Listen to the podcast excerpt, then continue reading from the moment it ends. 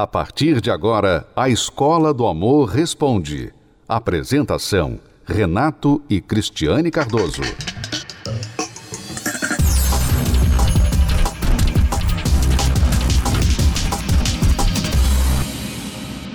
Vamos então agora à pergunta da Simone.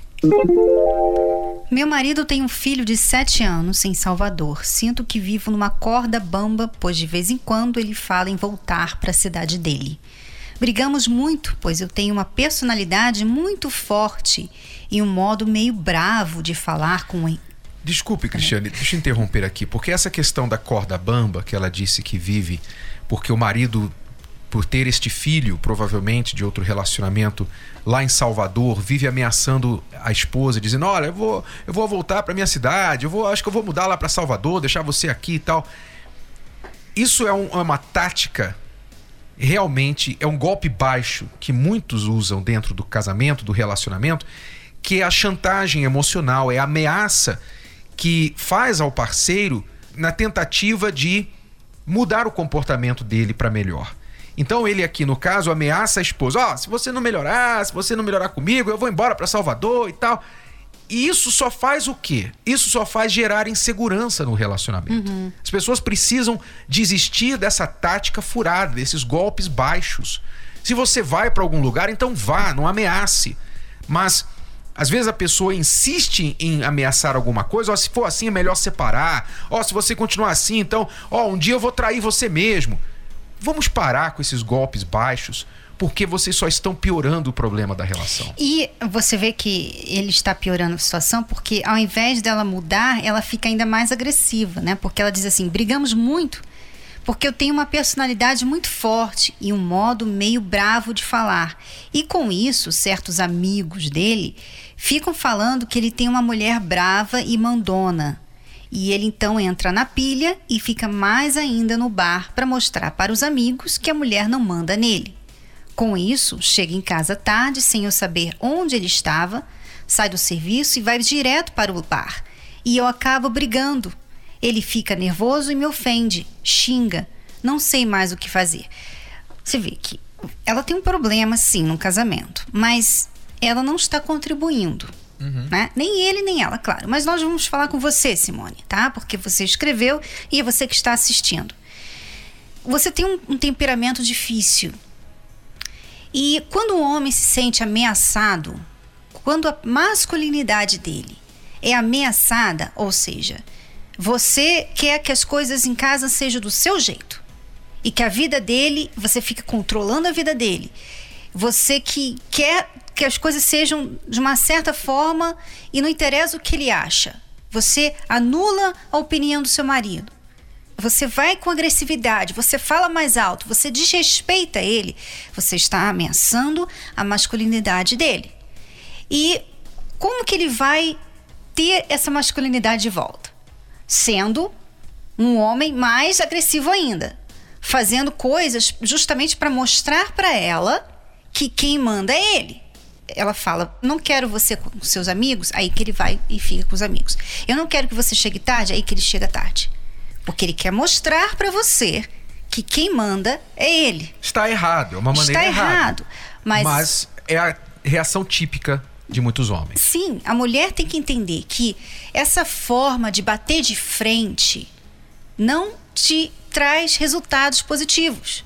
Você vai fazer o um, um marido ter outra reação que você não quer, uma outra reação negativa, tá? Então, o desrespeito no relacionamento traz esses resultados negativos que você pensa que você está conseguindo controlar a situação, na verdade você está perdendo ainda mais o controle. Então, normalmente nós aconselhamos casos assim, onde o marido está chegando tarde em casa, tal, bêbado, que a mulher coloque o pé no chão e diga, ó, oh, não vou tolerar isso e tal, tal, tal.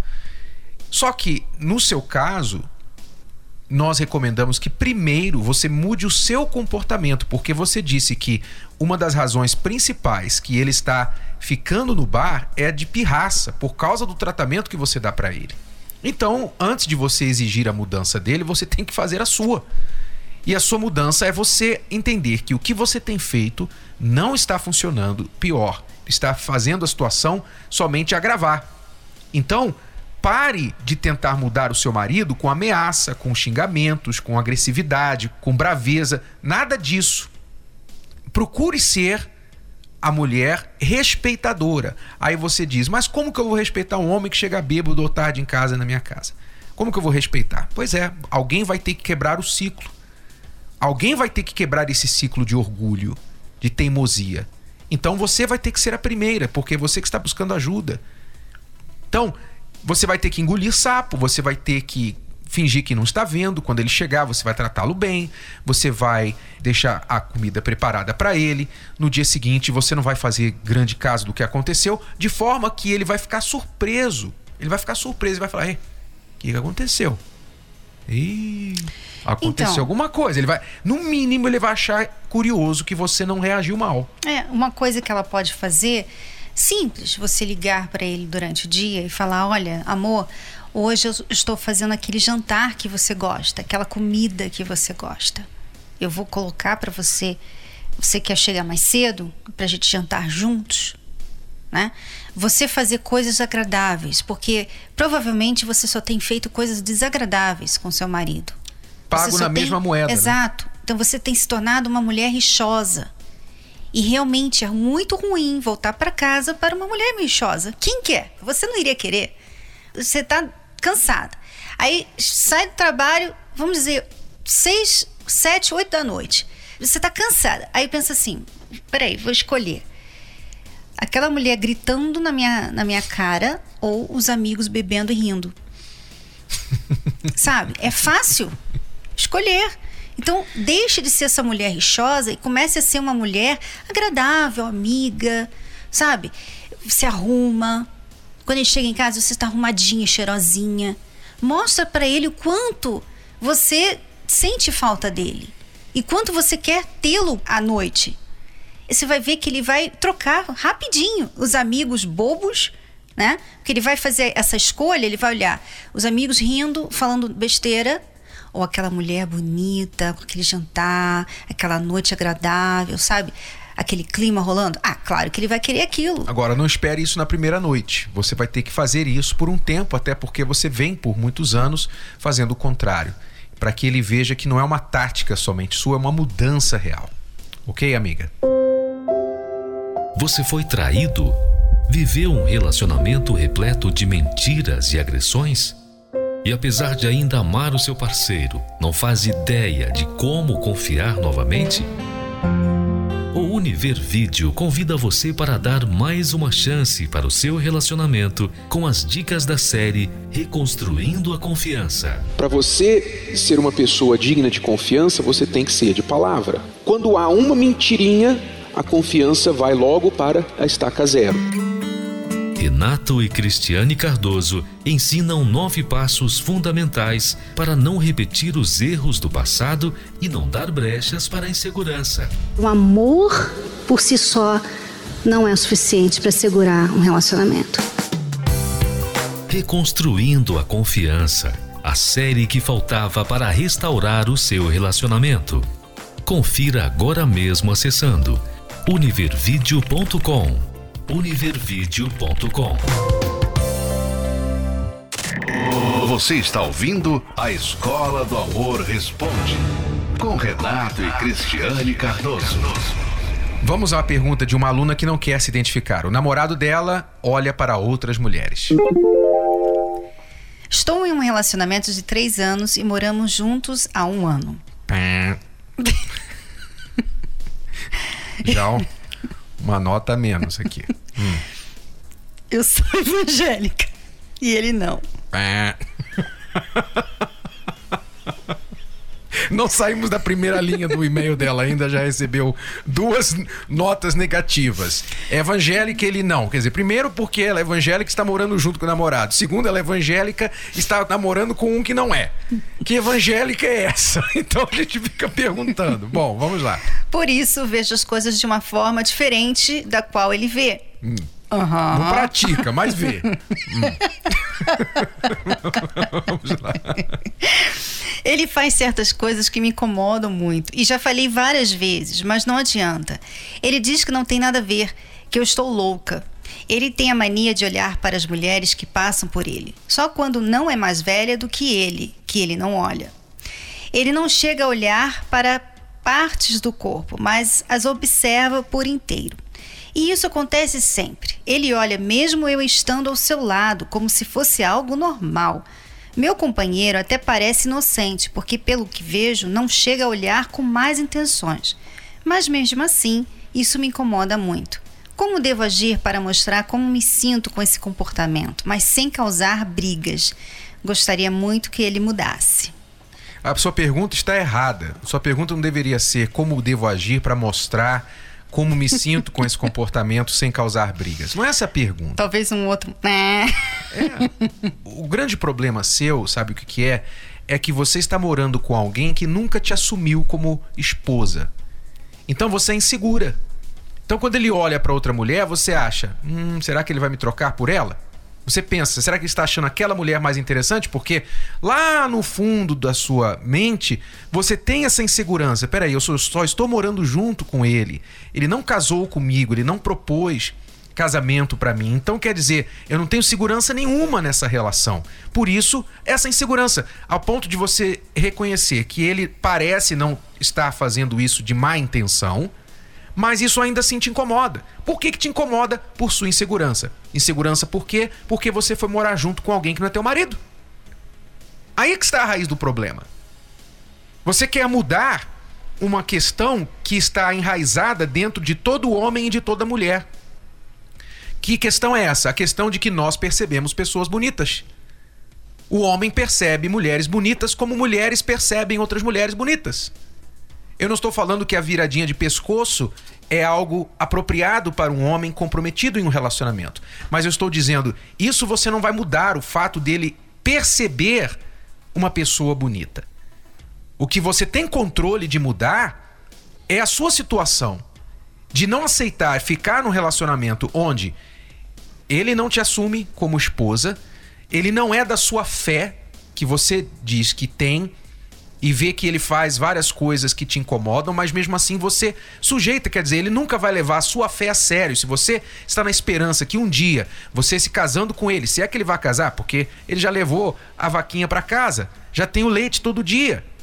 Então, para que que ele vai querer casar? Mas suponhamos que um dia ele case com você. Você está esperando que ele vá voltar e vai adotar a sua fé evangélica? Diante do comportamento que ele vê em você, que não respeita a fé que você diz que tem, nunca, jamais ele vai adotar a fé evangélica. É mais fácil você adotar a falta de fé dele do que ele adotar a sua. Que é o que aconteceu, né? Porque você se sujeitou a isso, Exato. a essa vida. Você já adotou a falta de fé dele, essa é a verdade. Você já adotou o desrespeito à fé que você tem, porque você está desrespeitando a fé que você tem. Como é que ele vai respeitar? Agora é bom, Renato, explicar a questão da vaquinha. A vaquinha, se ela os alunos da Escola do Amor já sabem. Já sabem, mas Eu não estou chamando novas. ninguém de vaca, ok? Não estou chamando ela de vaca, não estou chamando ninguém de vaca. A história da vaca é a seguinte: todo homem quer leite, que é o sexo. Só que quando ele tem o sexo sem precisar assumir a mulher como esposa, então ele não tem interesse nenhum em casar com ela. No passado, os homens, para ter sexo, de forma geral, para levar uma mulher para a cama, eles tinham que casar com ela. Porque as mulheres. Sempre houve mulher que ia para a cama com homem, sempre houve, mas não como hoje em dia. Hoje em dia a coisa está banalizada. Hoje em dia o trem saiu dos trilhos. Essa é a verdade, ok? Como a gente está vendo aí, uma evangélica morando com o namorado. Isso é, era absurdo. Não precisava nem ser evangélica. Isso aí é, é absurdo. Então, hoje tá tão fácil levar a mulher pra cama que pra que, que o homem vai querer casar com ela? Me diga, você já faz papel de esposa. Você provavelmente cozinha pra ele, você lava pra ele, você arruma pra ele, você tem sexo com ele, você faz carinho nele, você faz tudo que uma esposa faz. Eu pergunto a você, que benefício existe em ele casar com você hoje? O que, que ele vai ganhar que ele já não tem? Então aí é que eu falo. Pra que comprar a vaca se eu já tenho leite de graça? Porque a vaca dá trabalho, né? Tem que ter pasto, tem que tem que alimentar a vaca, tem que cuidar da vaca, né? E os homens não querem isso. Então, ai, Vamos soltar os cachorros. Já que a gente tá no mundo animal, vamos aproveitar e soltar os cachorros.